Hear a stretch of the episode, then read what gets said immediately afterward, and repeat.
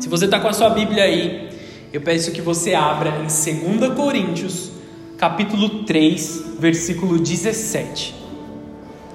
Nós vamos iniciar com esse texto, apenas esse versículo. Quem achou aí diz amém. Ninguém disse amém, então eu espero mais um pouco. o Daniel achou. Gritou amém lá do fundo. 2 Coríntios 3, versículo 17. Vamos lá, vamos iniciar essa mensagem. 2 Coríntios 3, versículo 17 diz o seguinte: Ora, o Senhor é Espírito, e onde está o Espírito do Senhor, aí há liberdade. Amém? Somente esse texto, feche os seus olhos, abaixe sua cabeça, nós vamos orar para entrar nessa mensagem. Senhor Jesus, nós estamos aqui para um ambiente de glória, para um ambiente de sobrenaturalidade, para um ambiente onde a tua presença é real, onde a tua presença é genuína, onde o teu poder vem, onde a tua glória vem, Senhor. Então, em nome de Jesus, o teu Espírito está nesse local e eu declaro sobre a vida dos teus filhos liberdade, liberdade verdadeira, liberdade genuína, liberdade de acordo com a tua palavra, Senhor. Rompe as cadeias que os teus filhos estão, rompe, Senhor, tudo aquilo que eles têm tentado prosperar, mas não têm conseguido. Toda a área da vida dos teus filhos que está bloqueada pelas trevas, agora nós declaramos liberdade. Nós declaramos liberdade sobre a vida dos teus filhos, nós declaramos liberdade e avanço na tua presença, em nome de Jesus. Amém. Amém. Você pode aplaudir o Senhor com a melhor salva de palmas que quer.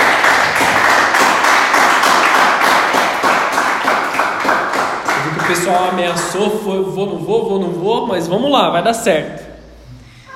Queridos, eu amo a riqueza da palavra de Deus. Quantos detalhes estão escondidos nas linhas da Bíblia? Quantas pequenas palavras que abrem o entendimento sobrenatural das coisas. Às vezes a gente lê a Bíblia só como um conhecimento, só para conhecer a história.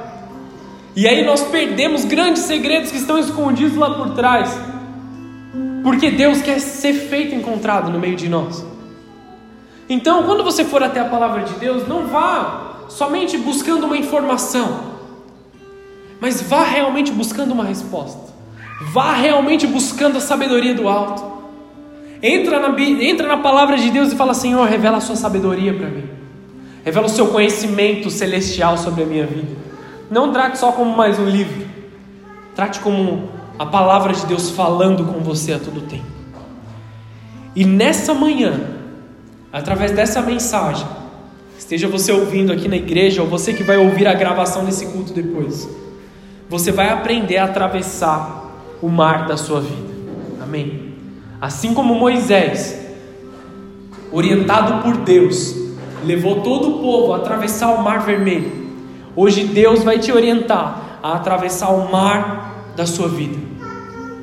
Se você conhece um pouco sobre essa parte da Bíblia, sobre o Êxodo, Êxodo 14, versículo 15, Moisés ele clama ao Senhor no momento de desespero, ele está vendo o mar na sua diante, ele está vendo o exército do faraó atrás dele. Esse é o momento que nós vamos tratar aqui no culto de hoje. E aí, Moisés ele começa a clamar ao Senhor. Em vários momentos Moisés estava clamando ao Senhor. E um desses momentos disse o Senhor a Moisés: Por que está clamando a mim? Diga aos israelitas que sigam avante ou em outras versões, porque clamas a mim? Diga ao meu povo que marche. Diga ao meu povo que marche. Diga ao meu povo que avance. Diga ao meu povo que tome uma atitude. É isso que nós vamos ouvir da parte de Deus hoje, amém? É isso que o Espírito Santo de Deus revela sobre nós, para alcançarmos a liberdade verdadeira, a liberdade de acordo com a palavra de Deus. A palavra do Senhor para a sua vida hoje é: marche, siga avante, siga adiante. Tome uma atitude, tome uma posição. Não dá mais para ficar esperando as coisas acontecerem ou as circunstâncias mudarem. Siga em frente. Siga em frente, atravesse a dor, atravesse a sua dificuldade. Povo de Deus, a ordenança de Deus hoje é marche. Marche. Não espere mais o que você está esperando. Não fique nas dependências dos recursos das pessoas e das situações. É tempo de atravessar o mar. Amém? Egito é sinônimo de escravidão, de pecado. E Deus é quem quebra o poder da escravidão. Qual era a situação que o povo estava diante de um mar? E na sua dianteira havia um exército, o um exército de Faraó perseguindo o povo para trazer eles de volta para a escravidão. Ele estava diante do mar, com todo o povo lá que havia recebido uma promessa, e ele tinha a responsabilidade como um líder de levar esse povo à liberdade. Nós, nós somos dessa forma também. Nós ouvimos a voz de Deus, nós ouvimos que Deus deveria, que Deus queria nos levar para um lugar de liberdade. Se você está aqui nessa casa, você está aqui porque você ouviu ao Senhor.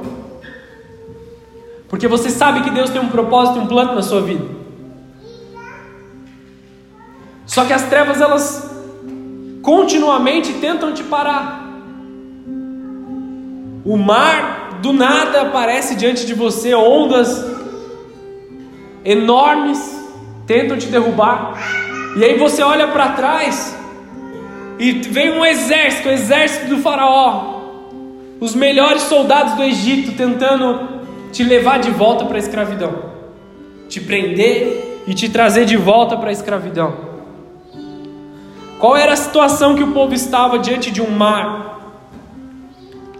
Olha a situação, isso se traduz muito facilmente para os dias atuais. Eu não preciso nem explicar muito para você já entender o seu mar adiante, as barreiras que você encontra, as dificuldades que você tem encontrado nos seus dias atuais de avançar, de seguir em frente com seus planos, de seguir em frente com seus sonhos, de seguir em frente com aquilo que você deseja. E todo momento que você olha para trás, você vê um exército tentando te buscar. Você vê um exército tentando te prender de novo. Você vê os pecados vindo te buscar, as velhas amizades aí, entre aspas, tentando te chamar de volta para as coisas erradas. Você olha para trás e você vê exércitos e exércitos tentando te matar no pecado. Falsas amizades, vícios mundanos, coisas da vida passada. E hoje nós vamos aprender a mesma lição que Moisés aprendeu, levando o povo à liberdade. Vamos marchar, amém? Nós vamos marchar de forma sobrenatural. Para entrar aqui nessa mensagem, eu preciso te perguntar em que você é escravo. Não precisa responder, amém? Pensa aí com você. Em que você é escravo? Por que você precisa dessa liberdade?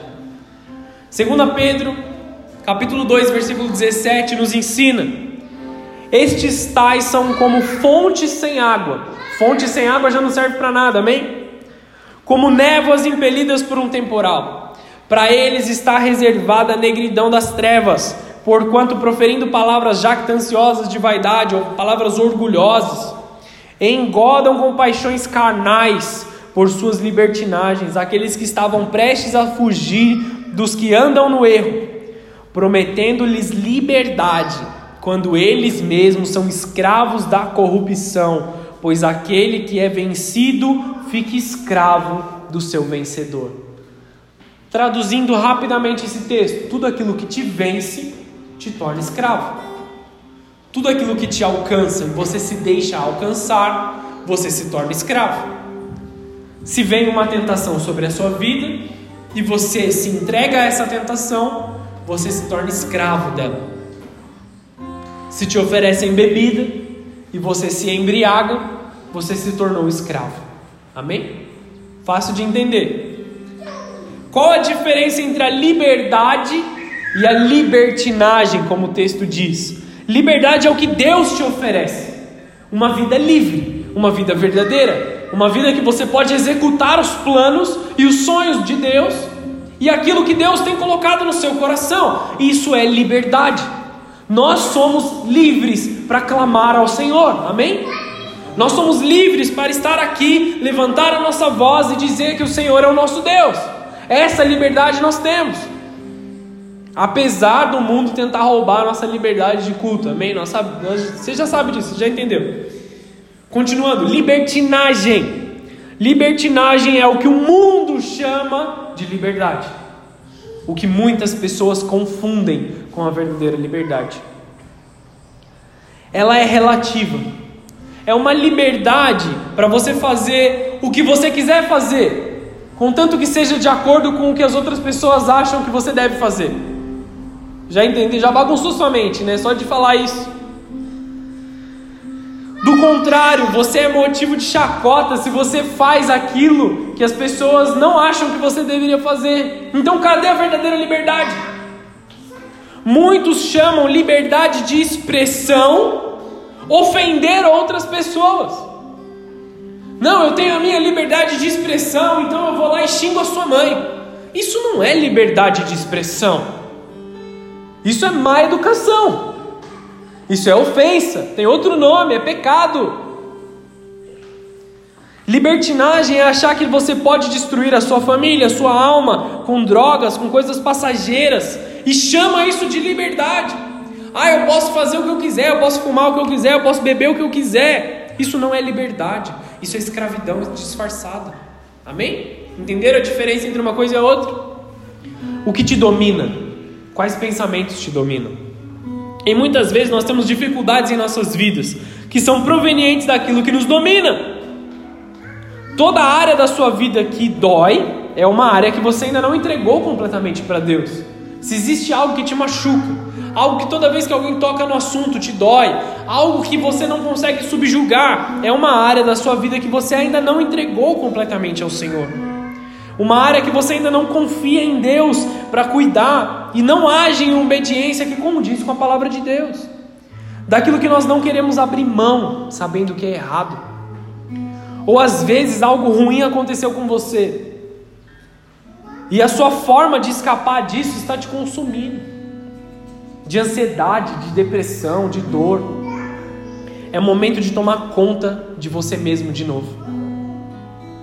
Muitos de nós devido às demandas do mundo, devido às nossas frustrações, os nossos machucados, nós não estamos sentando mais no, no, no volante das nossas vidas, como um carro. O seu carro é a sua vida e ele está dirigindo numa estrada, amém? Só que por estarmos machucados, por estarmos feridos, nós não estamos mais dirigindo o carro da nossa vida, nós estamos sentados no passageiro. E muitos aqui podem dizer que estão trancados dentro do porta-mala. Está entendendo? Completamente presos a uma situação em que foram colocados. Mas hoje Deus está te tirando desse lugar. Hoje Deus está te tirando da inércia. Hoje Deus está te tirando da cultura de você simplesmente continuar e hoje Deus te coloca no volante de novo. Deus te dá o volante de novo nas suas mãos. Toma, filho, toma, filha. Dirige a sua vida. Pega você a direção. Vai para onde você quer ir. Não porque as pessoas estão te levando. Não porque as pessoas estão te conduzindo não porque você tem que ir, mas toma você a direção. E escolha você ir em direção a Deus. Retome o controle da sua vida.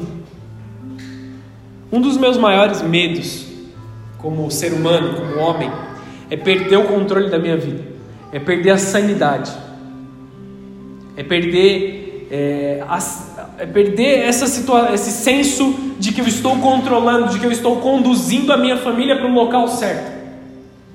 Perder a sanidade. Por que não beber? Por que não fumar? Ah, a Bíblia diz que se eu não me embriagar, eu posso beber. Ah, tá bom. Alguns até distorcem a palavra de Deus de que podem tomar um gole de cerveja sem se embriagar. Mas aqueles que sabem o que é importante vão se abster de forma completa, porque se um dia eu perder a sanidade da minha vida, eu estou perdido. Se por um, um gole a mais eu perder a sanidade, eu posso perder toda a minha vida, eu posso perder toda a minha família. Então por que brincar com as trevas? Uma vez eu ouvi de uma. Eu sou é, amante de um café, amém? Café para mim eu não recuso. Eu já visitei algumas pessoas aqui e sempre falar ah, quer um café? Quer. Vai me oferecer um monte de coisa, quer uma macarronada, uma pizza, não sei o que. Eu até vou recusar. Mas se falar café é meu ponto fraco. Mas uma vez uma pessoa falou assim para mim: Ah, eu não gosto de tomar café porque mexe comigo, me tira ali do senso de controle, eu fico muito agitado. Às vezes as pessoas têm uma certa sensibilidade à cafeína, é, é biológico. Ah, mexe comigo, eu fico muito agitado, então eu não tomo café. Entende a embriaguez como é para cada um? Não estou não tô nem diminuindo nem aumentando a pessoa, mas ela conhece o limite. Nós precisamos conhecer o nosso limite. A cafeína me, me ajuda a fazer as coisas que eu tenho que fazer, amém? Mas para essa pessoa faz mal. Tira do lugar, tira do centro, tira do volante. O que te tira do centro da sua vida? O que te tira do controle da sua vida? O que te faz mal? Nos últimos dias, eu preguei isso, né, na quinta-feira anterior, sobre ansiedade. E muitas pessoas a gente tem conversado nos últimos dias e fala assim: "Ah, meu, eu tava lá numa crescente, né? Diminuindo os meus remédios, passando lá, vencendo as situações, às vezes de ansiedade, às vezes de alguma coisa, mas agora o médico me receitou uma receita de um remédio mais forte, de isso, de aquilo, e as pessoas se sentem mal por isso. Querido, não se sinta mal por você estar cuidando da sua própria vida. As demandas do mundo são muito ruins nos dias atuais. As dores são muito difíceis. Se você precisa disso para tomar o controle, para estar estável, faça isso. Não se sinta mal. Cuide de você, cuide da sua família, cuide da sua vida, cuide da sua saúde. Nos últimos dias também eu voltei a fazer exercício. Estou aí pelo menos um mês fazendo certinho o exercício. Por quê? Cuidando de mim, cuidando da minha saúde, me mantendo no controle. Porque se a gente perder essas coisas, a gente vai perder tudo. Amém? Vou dar sequência aqui na palavra, até falei muitos exemplos. Retome o controle da sua vida. Muitos são escravos de si mesmos, sofrendo por insistir em fazer algo que Deus não te mandou fazer. Muitos estão fazendo coisas erradas em nome de Jesus acham que, que Deus falou algo, acham que eles têm que pregar um evangelho novo, um evangelho diferente, acham que eles têm que fazer de uma forma completamente diferente do que a Bíblia já ensinou. E aí inventam doutrinas, inventam história, e em nome de Jesus estão fazendo algo errado. Querido, se atém à palavra. A palavra é o nosso guia. Se saiu da palavra, a gente está errado. Doutrinas humanas e caídas, sentimentos de rejeição maltratados por que, que muitas vezes, quando as pessoas vêm à igreja, elas não são colocadas para trabalhar logo, é, logo no início? Não é pela questão de você ter ou não a capacidade de trabalhar, mas primeiro para que você se cure, para que, você, para que Deus te trate, para que Deus te toque, para que Deus te ministre, para que você esteja em liberdade quando você vai exercer alguma atividade. Muitas pessoas começam a trabalhar para o Senhor porque foram rejeitados no passado. Quantas igrejas não começaram porque foram porque uma pessoa foi rejeitada dentro da sua casa, ele se desligou da sua igreja, foi lá abrir uma nova igreja. Nós não podemos ser esse tipo de pessoa começar uma, um trabalho em nome de Deus por causa de algo que nos machucou. O mundo, o, a, o evangelho ele não é de alto envio. O evangelho é de envio por Deus, não pelo homem. O homem não se envia para fazer nada. O homem é enviado por Deus. Um filho cresce na casa do seu pai, recebe a direção de Deus e ele vai construir a própria casa. Vocês entendem o que eu quero dizer? Deus é o provedor da verdadeira liberdade. João 8,32: E conhecereis a verdade, e a verdade vos libertará. Primeiro, antes de falar dessa liberdade, eu quero dizer o que não é liberdade, tá bom? Muitos erroneamente dizem que a liberdade, que dizer a verdade, falar a verdade, liberta.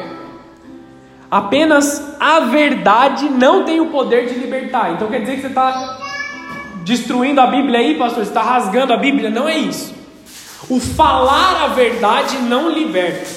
O que muitas pessoas acham que falar a verdade, ah, eu vou falar tudo que, que o irmão aqui tem que ouvir. Vou falar mesmo toda a verdade e ele vai ser liberto desse, desse erro. Não, você está ofendendo o seu irmão. Entendeu? O falar, falar e falar não é o que vai libertar, mas é o conhecer a verdade. De novo, em nome de Deus as pessoas estão ofendendo. Em nome de Deus as pessoas estão maltratando. Não, eu tenho que falar aquilo que tem que ser dito. Calma aí, profeta. Segura aí os, os cavalos. Um profeta de Deus fala o que Deus fala. Amém. Só que existe um jeito e um momento para todas as coisas. Existe uma forma. Se você quer que a sua mensagem, se você tem tanta intenção de que a sua mensagem seja recebida pela pessoa, de que aquilo que Deus colocou no seu coração é tão correto mesmo, então se esforce em fazer com que a pessoa entenda. Conheça a verdade, viva a verdade, não simplesmente saia por aí ofendendo as pessoas e machucando. Quantas pessoas nos dias atuais não estão machucados pela igreja fazer as coisas de qualquer forma? O que realmente liberta é conhecer a verdade, é viver a verdade, a verdade real dentro de nós. Aqueles que não querem, nós esperamos até o momento que eles queiram, nós oramos, nós estamos lá disponíveis a todo momento, mas aqueles que não querem ouvir, não adianta continuar tentando, insistindo. A glória de Deus é para quem quer, amém? Ela está disponível para todos, mas é para quem quer. Muitos fogem da verdade, muitos correm da verdade. Quando tem a verdade exposta diante dos seus olhos, eles fogem. Aí é o outro lado da moeda, tá bom? Eles rejeitam, eles brigam, eles agridem.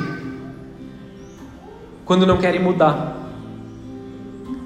Quantas vezes o seu pai ou sua mãe, vamos lembrar da nossa infância aqui, não te falou algo que você tinha que corrigir na sua vida?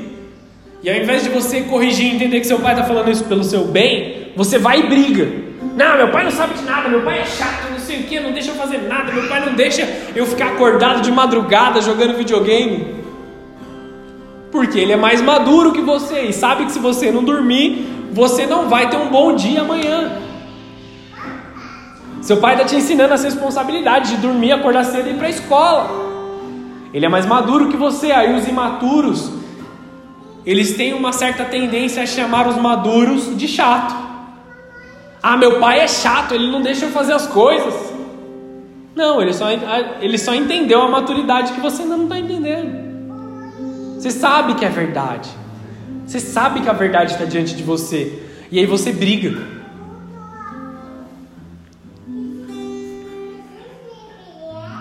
Entenda uma revelação bem sobrenatural mesmo. Aquilo que te ofende revela quem você é. Se alguém te falou uma palavra, vamos, vamos pensa, vamos inventar aqui. Se alguém vem e te chama de mentiroso, e você fica transtornado por dentro.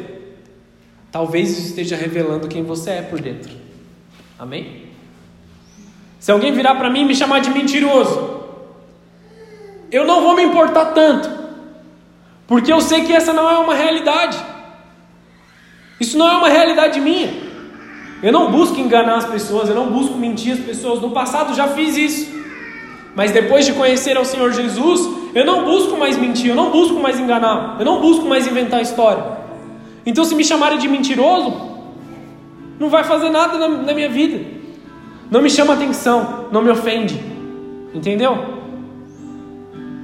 Aquilo que te ofende revela quem você é por dentro. Aqueles que te amam sabem ah, os seus erros e às vezes eles usam palavras duras aquilo que vai te ofender vai revelar aquilo que está dentro de você. Quando a verdade exposta te ofende, isso quer dizer que tem um pecado ali dentro, escondido, guardado, que você não quer abrir mão. Ouça a repreensão de Deus em amor.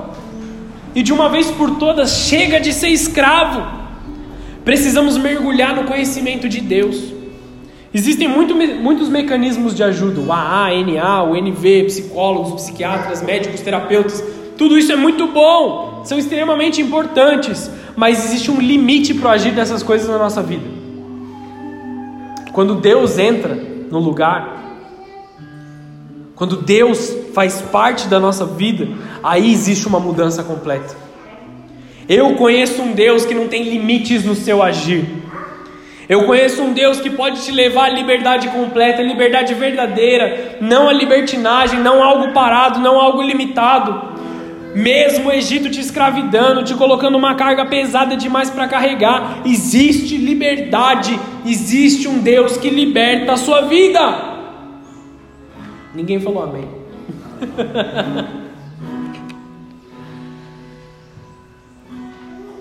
Uma vez eu preguei aqui, eu quero explicar sobre isso.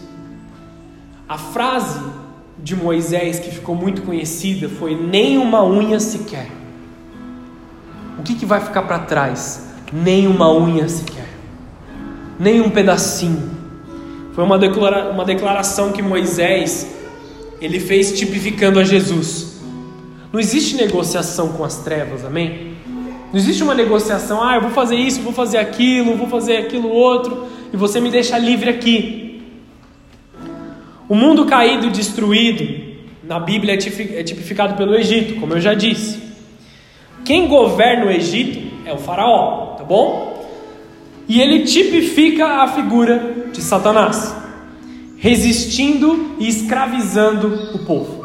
Moisés é a tipificação de Cristo na sua liberdade ali em Moisés, eu falei isso no culto de Páscoa, Moisés, ele trouxe a liberdade física do povo. O povo não estava mais escravo fisicamente. Então a primeira Páscoa celebrada em Moisés, como através da revelação de Moisés, foi para uma liberdade física. E depois, a Páscoa da ressurreição de Cristo, vamos chamar de segunda Páscoa, foi para a libertação espiritual e completa do povo. Amém? Vocês já sabem isso, vocês viram o culto de Páscoa. Representação do libertador comissionado por Deus está com Moisés, exatamente o que Cristo fez por nós. A missão dele é parte da obra salvadora de Cristo que nos liberta do mundo, nos salva e nos restaura. Moisés no Egito, no Egito fez o papel de Cristo como libertador do povo. E Deus quer te libertar nesse momento. Se existe algum tipo de escravidão dentro de você, Deus quer transformar a sua vida. Mas é necessário resistência. Diga comigo. É necessário, resistir. Glória a Deus. Muitos entraram hoje na igreja desacreditados, encorajados, desmotivados e desanimados. Muitos desistiram de vocês já, da vida de vocês. As pessoas falam, ah, ele não vai, legar, vai a lugar nenhum, ela ah, não tem mais jeito. Muitas pessoas já podem até ter desistido de vocês. Mas Deus ele quer te libertar e te liberar para viver algo novo. É tempo de sair definitivamente do Egito. Definitivamente. O que espera os que estão saindo do Egito? Êxodo 3, versículo 21. Vou fazer um panorama muito rápido de Êxodo aqui, um resumo do resumo de todas as coisas, para você entender toda essa situação que passou, tá bom? Eu vou aqui passar por alguns textos, bem rapidamente, para você entender que Moisés ouviu de Deus e ele foi chamado para falar com o Faraó, não para negociar, mas para levar a vontade de Deus até o Faraó. O faraó tentou negociar a liberdade do povo mas ele perdeu, porque a glória de Deus prevaleceu. Amém? Vamos começar aqui a história, um contexto histórico, então você tem que acompanhar aqui comigo, tá bom? O que espera os que estão no Egito? Liberdade, é, escravidão. Êxodo 3, versículo 21. Palavra do Senhor: Eu darei graça a este povo aos olhos dos egípcios, egípcios. E acontecerá que, quando saíres não saireis vazio. O que nós precisamos entender? Quando nós sairmos de um local de escravidão, nós não sairemos de mãos abanando. Nós não sairemos de qualquer jeito, como coitados, como pequenos. Isso é uma promessa de Deus sobre a tua vida. O tesouro que tem sido negado sobre a vida de vocês, que foi roubado no passado, serão entregues nas suas mãos. Os escravos não têm direito a nada. É isso que Satanás quer que a gente creia: que nós não temos direito a nada, que nós não temos direito à herança, que nós não temos direito ao legado de Jesus na terra, que nós não temos força, nem, nem nenhum tipo de capacidade para servir ao Senhor. É isso que a escravidão faz com a nossa mente. E o pagamento dos escravos é apenas o que comer, para que eles possam sobreviver e trabalhar no dia seguinte. Esse é o pagamento do escravo. O mundo te mantém, te mantém na mediocridade, e essa mediocridade será retirada da sua vida completamente e definitivamente através da liberdade de Jesus. Você receberá o que é seu de direito, aquilo que lhe foi roubado será liberado. Quem pode dizer amém por isso? Ah, mas eu não consigo, mas eu não estou pronto, eu não acho que vai dar certo. Tem alguma coisa errada aí? Êxodo 4, versículo 10. Então disse Moisés ao Senhor: Ah, meu Senhor, eu não sou homem eloquente. Ele falou assim: Eu não sei falar nem de ontem, nem de anteontem, nem ainda desde que tens falado ao teu servo, porque eu sou pesado de boca e pesado de língua. E disse-lhe o Senhor: Quem fez a boca do homem? Ou quem fez o mudo, ou o surdo, ou o que vê, ou o que é cego? Não sou eu, o Senhor? Vá, pois, agora, e serei com a tua boca, e te ensinarei o que has de falar. Através desse texto, muitos especulam que Moisés era ou gago, ou fanho, ou ele era rude nas suas palavras. Não dá para saber exatamente o que significa o pesado de língua aqui na Bíblia, tá bom? Mas o que dá para a gente saber é que ele não sabia falar. Ele não sabia falar como convém. E aí ele, ele fala para Deus: Deus, eu estou entendendo, você está me dando essa missão, você está me dando essa oportunidade de libertar o povo, de dirigir o povo, de estar diante deles. Mas eu não sei falar direito, Deus. E aí Deus dá uma bronca em Moisés, né? Quem fez a boca? Não fui eu. Eu serei contigo. Vai, fala. Simplesmente fala o que eu tenho para dizer. A nossa firmeza, a nossa resistência, a nossa força não é de nós, é de Deus. A gente não vai na nossa própria força contra as trevas, porque senão a gente vai tomar um pau. A gente vai com a força de Deus, com as palavras de Deus, com aquilo que o Senhor colocou aqui para que nós pudéssemos lançar contra as trevas. Deus é quem capacita os seus. Não se preocupa, querido. Deus pede apenas uma coisa: se posicione, seja firme. Deus vai fazer acontecer aquilo que você não tem capacidade de fazer sozinho. Deus estará com você o tempo todo. Precisamos nos posicionar. Deus não usa os capacitados, Ele capacita os escolhidos. Se chega uma pessoa aqui na igreja ele fala assim: Ah, eu tenho dom disso, eu tenho dom daquilo, eu estou pronto para isso, eu estou pronto para aquilo, eu posso pregar. Glória a Deus por isso, é tudo maravilhoso.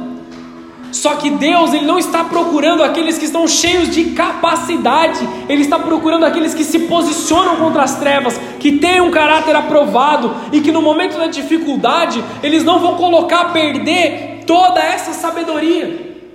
Então entendam, queridos, quando eu peço, ah, espera mais um pouco que a gente já vai começar um ministério, espera mais um pouco que você já vai ministrar, espera mais um pouco que você vai orar. Quando eu digo esse tipo de coisa é justamente por amor a vocês, como pastor dessa casa, é por amor, para que quando a dificuldade venha, vocês não coloquem tudo a perder, porque Deus está te tratando, Deus está te ensinando com amor. Quantas pessoas cheias de conhecimento, cheias de dons, estão hoje sentadas no banco da igreja sem fazer nada? Porque se frustraram no tempo errado, fizeram no tempo errado e se frustraram, ou não tiveram uma liderança que os impulsionou. Eu fico muito feliz de ver as pessoas que chegaram aqui na humildade, falando assim, pastor, estou disponível aqui, ó, vou limpar o banheiro, vou limpar aquilo, vou limpar isso. E hoje estão fazendo grandes coisas estão orando e as coisas estão acontecendo. Estão liderando a célula, estão ministrando as pessoas, estão tirando as pessoas das drogas, entendeu? Está causando. Peraí, só uma pausa estratégica aqui pro bebê que está bagunçando. Quantas pessoas não chegaram na humildade e cresceram em maturidade? Ah, pastor, eu estou pronto para pregar, posso pregar no domingo que vem? Calma aí, cara, nem te conheço. Quem é você? Não é, não é, não é por julgar mal ou julgar bem, é não te conheço. é não te conheço, não é questão de se você é bom ou não. Por quê? Porque não, muitas pessoas estão bloqueadas, porque não estão disponíveis a passar pelo processo. Como nós passamos no processo há muito tempo atrás. Para estar aqui, eu sei o quanto eu tive que abrir mão lá, abrir mão lá no passado e abrir mão hoje, inclusive. Todo aquele que está fazendo a vontade de Deus passou pelo processo. Moisés passou pelo processo. Moisés abriu mão dele mesmo. Ele fez o que ele não queria fazer. Ele estava disponível a libertar o povo, mas ele não queria falar. Ele foi e teve que falar. Deus ainda deu uma ajuda, colocou Arão lá do lado dele para falar. Mas isso é outra história, amém? Qual o propósito de Deus na libertação? Para que você possa adorar a Deus, adorar a Deus em liberdade. Êxodo 5, versículo 1. E depois foram Moisés e Arão e disseram a Faraó: Assim diz o Senhor, o Deus de Israel: Deixa ir o meu povo para que me celebre uma festa no deserto. O propósito da libertação é a adoração verdadeira a Deus. Dando um pulinho um pouco à frente, no versículo 6: Portanto, deu ordem o Faraó naquele mesmo dia aos exatores do povo e aos seus oficiais, dizendo: Daqui em diante não torneis a dar palha ao povo para fazer tijolos, como fizemos antes. Vão eles mesmos e colham palha para eles.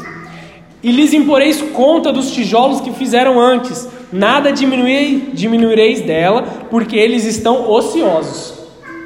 Isso foi a visão do Faraó, amém? E por isso clamam: vamos e fazemos sacrifício ao nosso Deus. Agrave-se o serviço sobre esses homens, para que se ocupem nele, e não confiem em palavras mentirosas. Olha só, Faraó estava tentando segurar o povo. O povo estava resistindo, o povo estava avançando, o povo estava disponível a sair do Egito e conquistar a liberdade que era de direito deles. E o Faraó sabia disso. E aí ele fala assim: vamos fazer eles trabalharem mais. Vamos fazer a dor ficar mais doída. Vamos fazer a mentira ficar mais mentirosa. Vamos, vamos piorar a situação. O foco era a adoração. E Faraó se ofendeu, porque ele, no orgulho dele, achava que ele era, era Deus.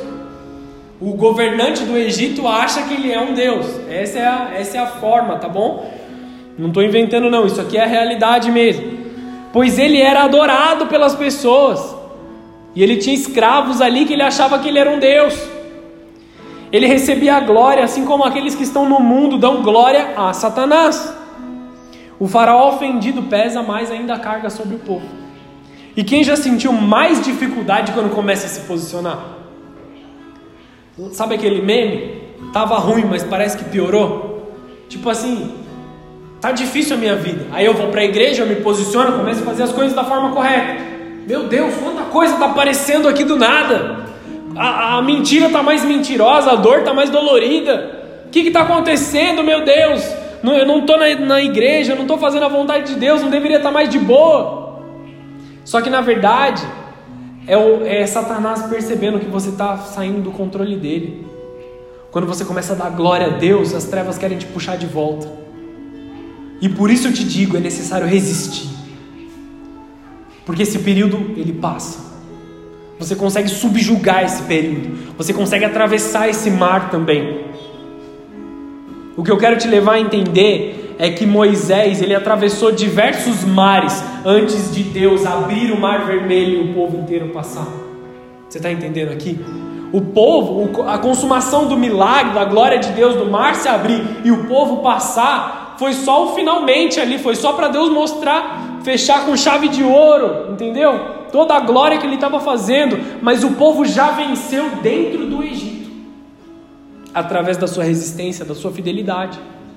Nós precisamos viver nessa fidelidade, nós precisamos viver nessa resistência.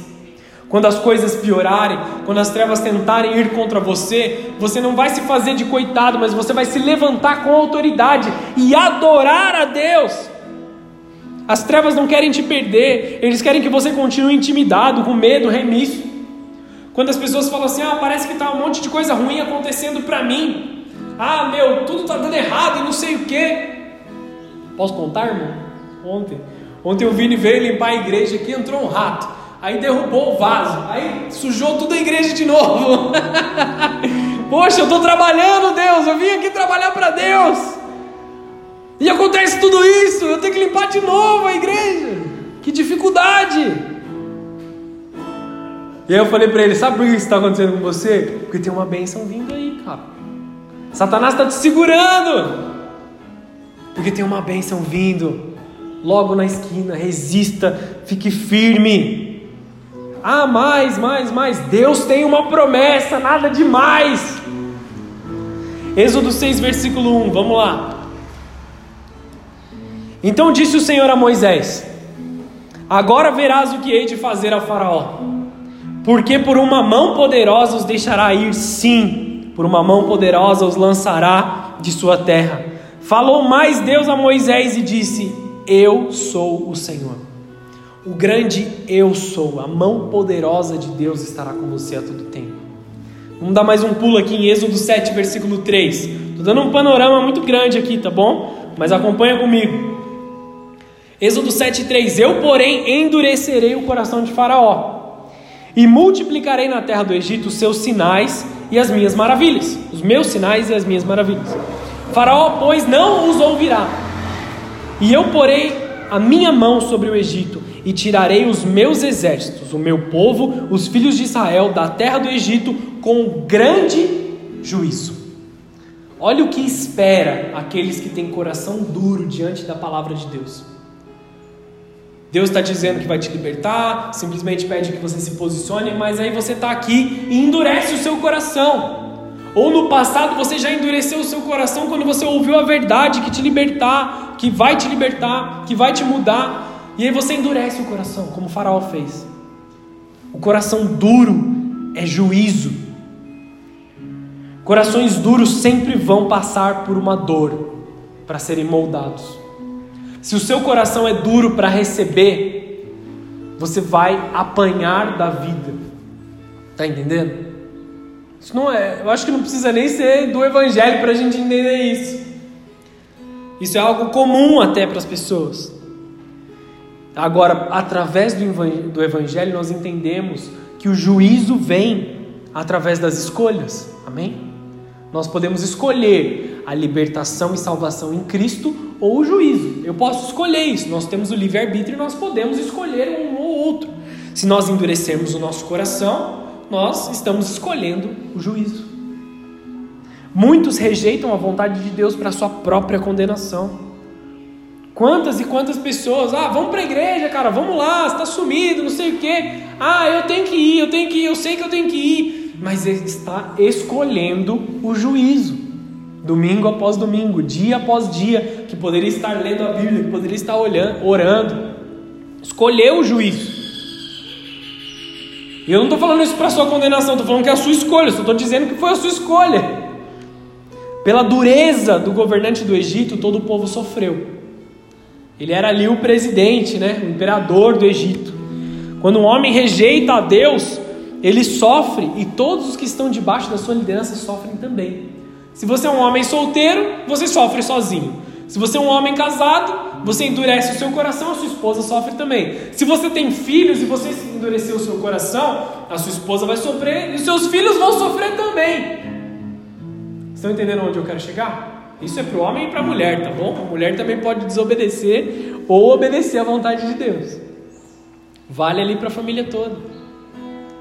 Se um governante desobedece a Deus, o povo sofre.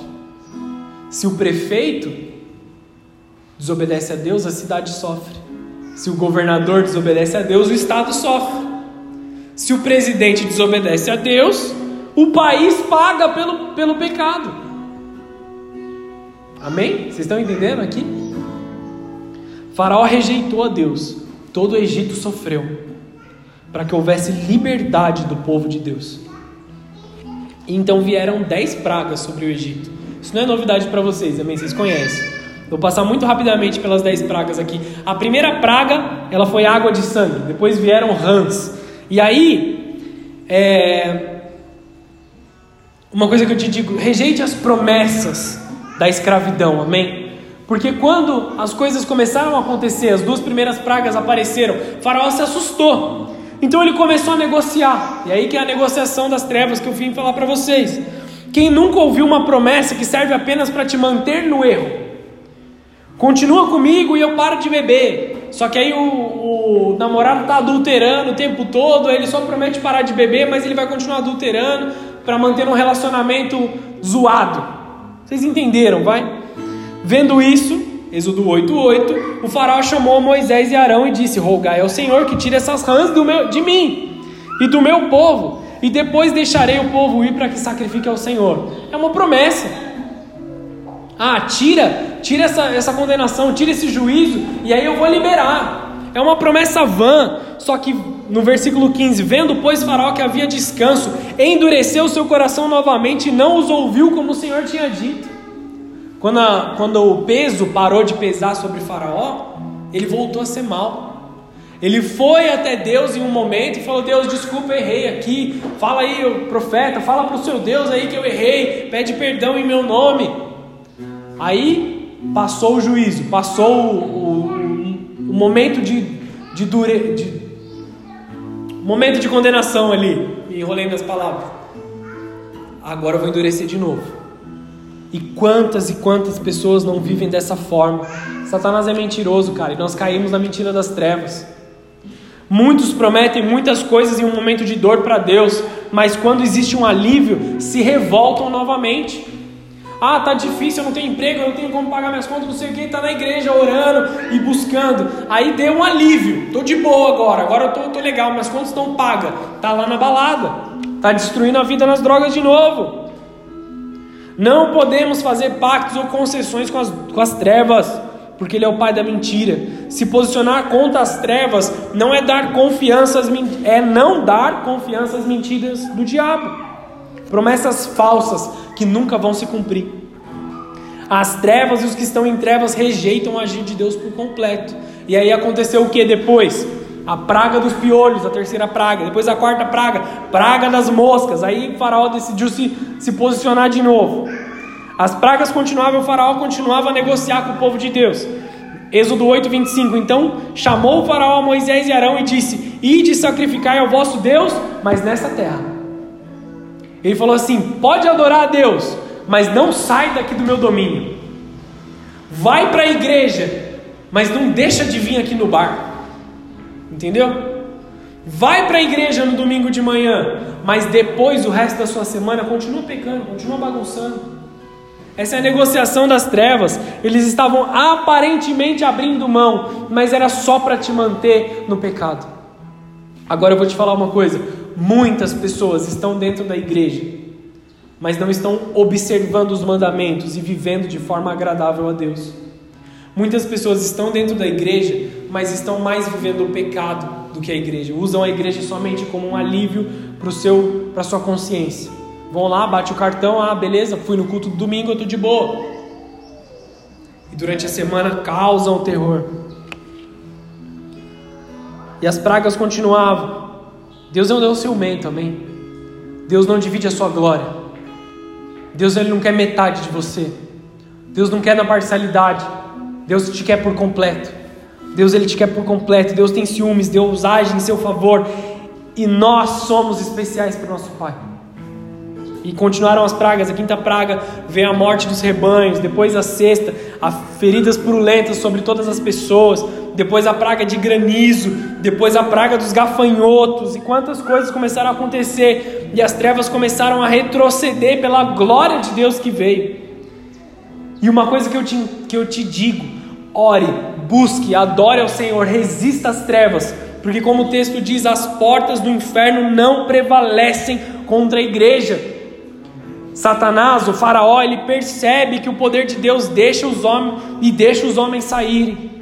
Ele percebe o posicionamento, ele tenta uma negociação. Eles podem ir, podem ir, mas deixem a sua família, ele, diz. Podem ir, mas deixem as mulheres. Podem ir os homens, sabe? Tipo, ele começa a negociar essas coisas. Vão vocês, mas a sua família me pertence. Vai você, ó filho de Deus, vai você, ó mulher de Deus. Vai para a igreja, mas deixa a sua família lá no pecado. Não. Eu e a minha casa serviremos ao Senhor, todos nós. A praga das trevas veio sobre o Egito, então houve trevas sobre todo o Egito por um longo período. Êxodo 10, 24. A nona, essa já é a nona praga, amém? Então Faraó chamou Moisés e disse: Ide, servi ao Senhor, somente fiquem as vossas ovelhas e as vossas vacas. Vão também convosco as vossas crianças, tá bom? Vai, vai suas mulheres, vai suas crianças, mas deixa os animais aqui pelo menos. Moisés, porém, disse: tu também darás em nossas mãos sacrifícios e holocaustos, que oferecemos ao Senhor nosso Deus. E também o nosso gado há de ir conosco, nem uma unha ficará, porque aquele, daquele havemos de tomar, para servir ao Senhor nosso Deus, porque não sabemos com que havemos de servir ao Senhor até que cheguemos lá. Não existe negociação com as trevas, amados. Não existe negociação. Diante das trevas é nem uma unha sequer. Quando você estiver orando, quando eu estou orando pela igreja, eu clamo: nem uma unha sequer ficará fora da presença de Deus. Nem um pequeno pedaço dos teus filhos ficará fora da presença de Deus. A décima praga vem a morte dos primogênitos. O primogênito de Faraó morre também. Então o povo celebra a primeira Páscoa e a ordem era: comam depressa e saiam. Lombos cingidos, não olhem para trás, estejam preparados para marchar. Fujam do Egito de uma vez, pois o poder de Deus é com vocês. Estejam prontos para marchar quando a glória de Deus vier. Quando as pessoas estiverem, quando a sua família estiver na igreja, estejam prontos para marchar, para marchar. Estejam prontos para seguir adiante. A todo tempo, queridos, estejam prontos para a vinda de Cristo prontos para marchar em direção a Ele. Não estejam dormindo, não estejam de qualquer jeito, estejam prontos, porque nenhuma unha sequer ficará. A liberdade é para o povo todo, a liberdade é para a família toda. Êxodo 10, 26. E também os vossos rebanhos irão conosco, nenhuma unha ficará para trás. Uma das coisas que nos escraviza é a frustração. A frustração é quando nós olhamos para aquilo que nós gostaríamos de ter, mas ainda não conseguimos conquistar. Para isso é necessário esperança. Para isso é necessário paciência, perseverança. A paciência é entender o processo e, além de entender, se submeter a passar pelo processo. Para viver em liberdade, nós precisamos permanecer. Estou chegando ao fim da mensagem, amém? João 15, versículo 4: Permanecer em mim e eu permanecerei em vós como não pode o ramo produzir um fruto, um fruto sozinho, se não permanecer na videira, assim nem vós poder dar, se não permaneceres em mim. Permaneçam em Cristo, para que deem fruto. Alguém que está longe de Cristo, alguém que está desconectado de Cristo, não pode dar fruto. Olha o que acontece com aqueles que permanecem. Salmos 30, versículo 5, parte B. Você conhece esse texto? Há uma noite, há ao anoitecer pode vir o choro, mas a alegria vem pela manhã. Isso é para quem permanece. Para que a condição mude, você precisa ficar firme, permanecer firme em Cristo, porque do contrário, você vai viver de noite em noite, de escuridão em escuridão, de choro em choro, de tristeza em tristeza, de decepção em decepção. A condição só muda quando você persevera, quando você permanece em seguir firme. Quantas vezes você já começou algo e não terminou? Pensa aí. Uma coisa acontece nas igrejas só lá na Europa, aqui não acontece não.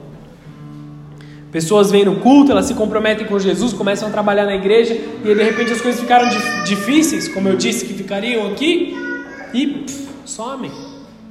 Não vou dizer que não me afetou e não me entristeceu o fato das igrejas estarem fechadas, me desanimou de fato, mas nós precisamos saber permanecer, se levantar, orar e dizer: Eu não aceito essa situação, eu vou seguir adiante, eu vou fazer a vontade de Deus, eu vou seguir, eu vou fazer aquilo que Deus me comissionou a fazer.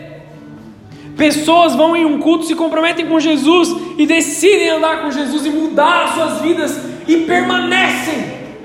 Nós precisamos resistir.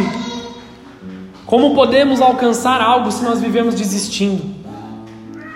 Nas coisas mais simples para as mais complexas. Quantas vezes você não começou uma dieta e não parou? Quantas vezes você não começou exercício e não parou? Começou os estudos e não parou? Começou o seu trabalho e aí, porque brigou com alguém, parou? Começou um casamento e viveu o resto da sua vida com a pessoa com quem você casou. Seja firme para vencer o pecado. Dar um bom testemunho de Cristo diante de todos. Estabeleça metas e cumpra. Estabeleça metas que você pode cumprir. Seja constante. Deus está te chamando para permanecer em um relacionamento íntimo com Ele. Dias virão em que você estará cansado você vai estar triste, você vai estar abatido, vai ter vontade de desistir, vai ser grande a vontade de desistir, de voltar para o erro, de voltar para aquilo que é mal. Mas se você tem uma disciplina, você vai continuar. Se você tem uma disciplina espiritual, você vai continuar orando, você vai continuar avançando, mesmo que você esteja triste, mesmo que você esteja machucado, e a glória vem sobre você. Crie uma disciplina espiritual, é tempo de marchar não é pela sua força, amém? Lembra disso? Deus é quem te fortalece, Deus é quem coloca as palavras sobre a tua boca. Lembra o texto que a gente iniciou? Por que clamas a mim, Moisés? Diga ao meu povo que marche, diga ao meu povo que avance. Deus é contigo, Deus é quem te guarda. Foi para a liberdade que Ele te libertou. Não é mais você quem vive, agora é Cristo vivendo a sua vida com você. Não diga apenas não ao pecado, mas quando ele aparecer diante de você, diga: socorro, Senhor, me ajuda, Senhor. Deus é fiel e justo para completar aquela obra que ele começou na sua vida. Isso está escrito em Filipenses 1, versículo 6. Estou plenamente certo de que aquele que começou a boa obra em vós há de completá-la até o dia de Cristo Jesus. Foi para a liberdade que ele te libertou. Estenda suas mãos aos céus, feche seus olhos. Quero orar por você para a gente encerrar. Não é pela sua força, é pela glória de Deus. Galatas 5, versículo 1: Para a liberdade foi que Cristo vos libertou Permanecei, pois, firmes e não vos submetais de novo a um jugo de escravidão. Não permita que o trabalho de Deus seja em vão na sua vida. Depois de receber de Cristo, não permita se escravizar de novo. Nessa manhã, liberdade atinge a sua vida. O Egito não tem mais poder sobre você. Eu declaro cura sobre toda doença psicossomática, seja por uma tragédia ou por uma escolha sua. Eu declaro cura completa, liberdade de toda droga, de toda bebida, de todo cigarro, liberdade da pornografia, liberdade do adultério, liberdade da prostituição, liberdade, liberdade verdadeira, genuína, completa através do sacrifício de Cristo. Seja livre hoje, seja livre hoje dos pensamentos de morte, seja livre hoje dos pensamentos de tristeza, seja livre hoje daquilo que te persegue. Receba a liberdade do Senhor sobre a sua vida. Levante-se, marche.